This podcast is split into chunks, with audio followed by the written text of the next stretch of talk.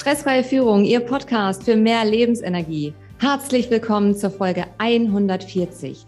Heute im Interview mit Andrea Nebel. Mein Name ist Rebecca Sötebier. Ich arbeite als Unternehmer und Führungskräftecoach und Trainerin. Jede Woche bekommen Sie hier einen Impuls und danke, dass Sie jetzt Zeit mit uns verbringen. Und in der heutigen Folge geht es um das Thema Female Leadership.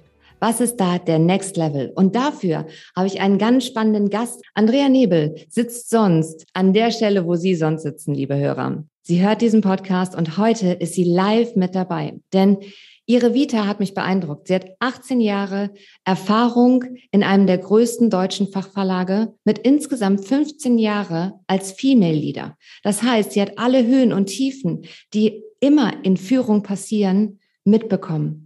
Und das, was sie schon immer an ihrer Arbeit dargeliebt hat, mit Menschen zu arbeiten, ihr Potenzial zu sehen, dementsprechend zu fördern, sie zu fordern, mit Rat und Tat zur Seite zu stehen und natürlich auch zuzusehen, wie diese Menschen über sich selbst hinauswachsen.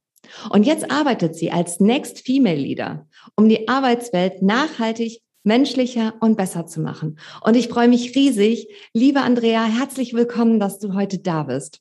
Liebe Rebecca, vielen, vielen lieben Dank für diese großartige Anmoderation. Ich bin ja total baff jetzt schon und ich freue mich riesig, riesig hier zu sein. Nachdem ich deinen Podcast jetzt so oft gehört habe, ist es für mich ganz großartig, jetzt mal selber dabei sein zu dürfen. Ich fand es ja toll, dass du halt auch äh, wirklich die Anfrage gestellt hast. Was hat denn dich dazu bewegt, dass du das tust, was du heute tust?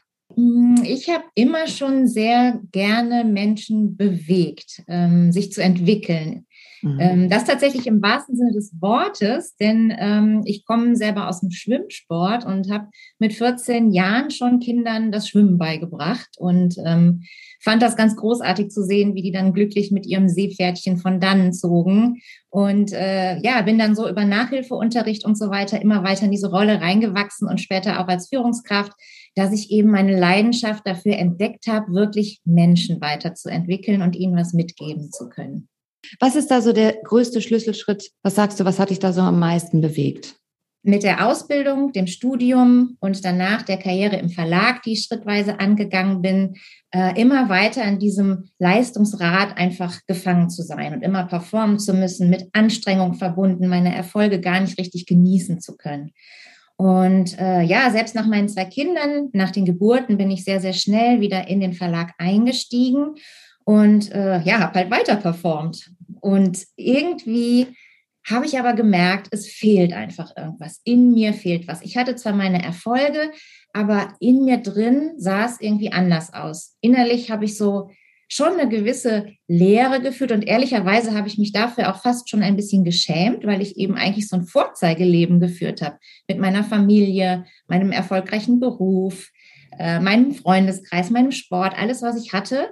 Aber in mir drin war eben diese Leere. Und ähm, das war das Thema, wo ich gemerkt habe, dieses Thema Fülle und Erfüllung, das kenne ich einfach nicht. Und das war für mich der Moment, wo ich gemerkt habe, daran möchte ich unbedingt etwas ändern.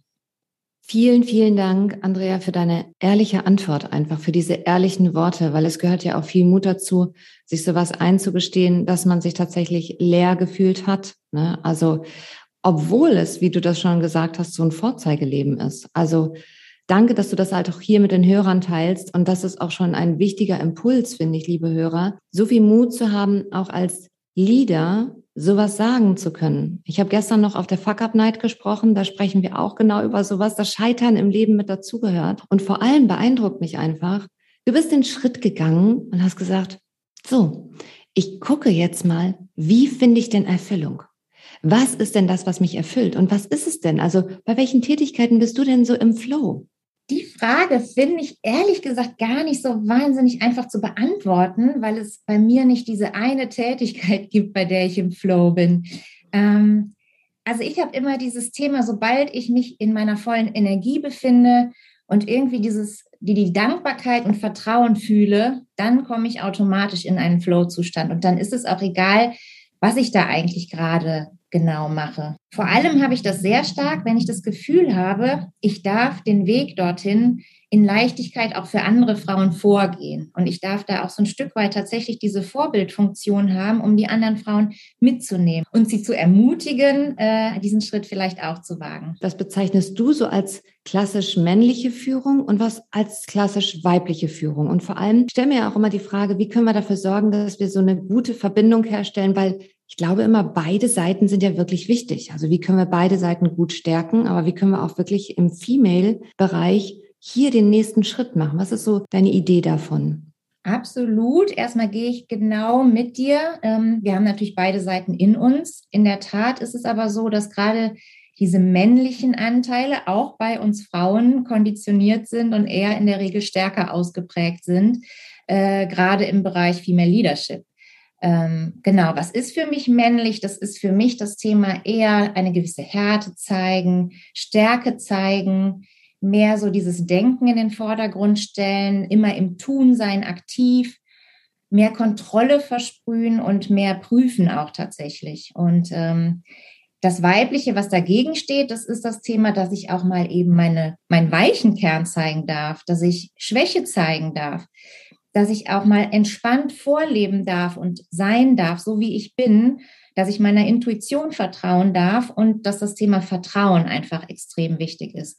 Und hier ist für mich ehrlich gesagt auch diese riesengroße Chance, ähm, genau das wird nämlich in meinen Augen die Zukunft sein, dass diese Prinzipien immer wichtiger werden und dass wir Frauen da einfach viel mutiger sein dürfen, dieses auch zu zeigen, weil das wird das sein, was, glaube ich, morgen da in der Führung ähm, immer mehr nachgefragt sein wird. Es ist unsere große Chance, als Frauen wirklich da auch den Mut zu haben, den Weg zu gehen, um wirklich in eine Zukunft zu kommen, die auch in der Arbeitswelt einfach viel menschlicher sein und werden darf. Also ganz toller Impuls von dir und deine Sichtweise. Hast du eigentlich Vorbilder?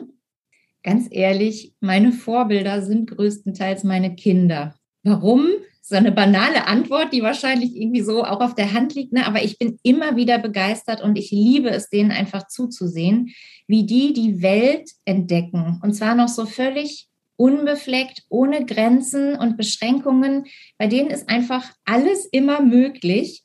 Und was ich auch liebe, dass die einfach jeden Moment leben und nicht immer gedanklich schon im Morgen oder in was muss ich noch tun machen, sondern nein, wenn die gerade Lego spielen, dann spielen die Lego und das machen die drei Stunden lang mit einer Intensität, was ich einfach großartig finde. Da geht es mir genauso. Also das ist aber auch, was ich schön finde, wenn da mal was schiefgelaufen ist, die sind auch nie in der Vergangenheit. Die tragen dir das nie nach. Ja, also das kann ich absolut verstehen, dass du deine Kinder als Vorbilder hast. Hattest du jemals so einen richtig guten Chef? Was hast du so von dem vielleicht auch gelernt? Was reine Führungsqualitäten angeht, würde ich tatsächlich sagen, habe ich nie einen Chef gehabt, der ein riesengroßes Vorbild für mich war. Was ich aber hatte, war ein Chef, von dem ich extrem viel gelernt habe, was in Richtung Selbstorganisation und Selbstmanagement geht. Also in die Richtung, wie strukturiere ich mich so, dass ich richtig effizient arbeite und meine Zeit wirklich sinnvoll nutze. In der Selbstführung essentielle Grundlage, also Zeitmanagement. Von daher hast du wirklich was Gutes von diesem Chef mitgenommen. Absolut und ich bin auch super dankbar dafür. Das hat mich auch extrem geprägt und mir, glaube ich, schon sehr weitergeholfen, definitiv. Was war denn so der schlimmste Job, den du jemals hattest? Der schlimmste Job weiß ich nicht, aber zumindest der Job, der sich am meisten von allen anderen bei mir unterschieden hat, war, dass ich äh, nach dem Abi mal für drei Wochen in einer Fabrik gearbeitet habe und da wirklich acht Stunden am Tag Dichtungen aufgeschraubt und festgeklopft habe. Und das hatte wirklich zur Folge, dass ich nachts äh, wach wurde und von roten und blauen Dingen geträumt habe, die irgendwie alle in meinem Geist rumschwirrten und äh, wo ich gemerkt habe, das ist einfach nicht das, wo ich mich ausleben kann. Aber auch das hatte ein Gutes, wie alles in meinem Leben natürlich. Denn im Anschluss bin ich mit zwei Freundinnen für einen Monat per Interrail quer durch Europa gereist. Und das war ehrlich gesagt so das größte Freiheitsgefühl, was ich je in meinem Leben erlebt habe. Und deswegen ist das auch in der Rückschau betrachtet gar nicht so dramatisch gewesen. Vielen Dank, liebe Andrea. Liebe Hörer, das ist der erste Teil von dem Interview mit Andrea Nebel, dem Next Female Leadership. Ich fasse die Impulse aus dieser Folge nochmal zusammen. Sie haben eine Idee bekommen, wie wichtig es ist, Erfolge richtig genießen zu können, also auch eine Erfüllung zu fühlen bei dem, was sie tun. Einen starken Impuls, wie wir die weiblichen Führungskräfte stärken können und mehr Verbindung zwischen männlicher und weiblicher Führung in die Unternehmen bringen könnten. Und die Geheimtipps, was Andrea Nebel von ihrem richtig guten Chef gelernt hat und was sie auch gemacht hat aus dem schlechten Job. Freuen Sie sich auf die Folge 141. Da erzählt Andrea Nebel noch viele spannende Tipps und es gibt ein Geschenk für Sie. Bis dahin bleiben Sie am Ball, Ihre Rebecca Sötebier.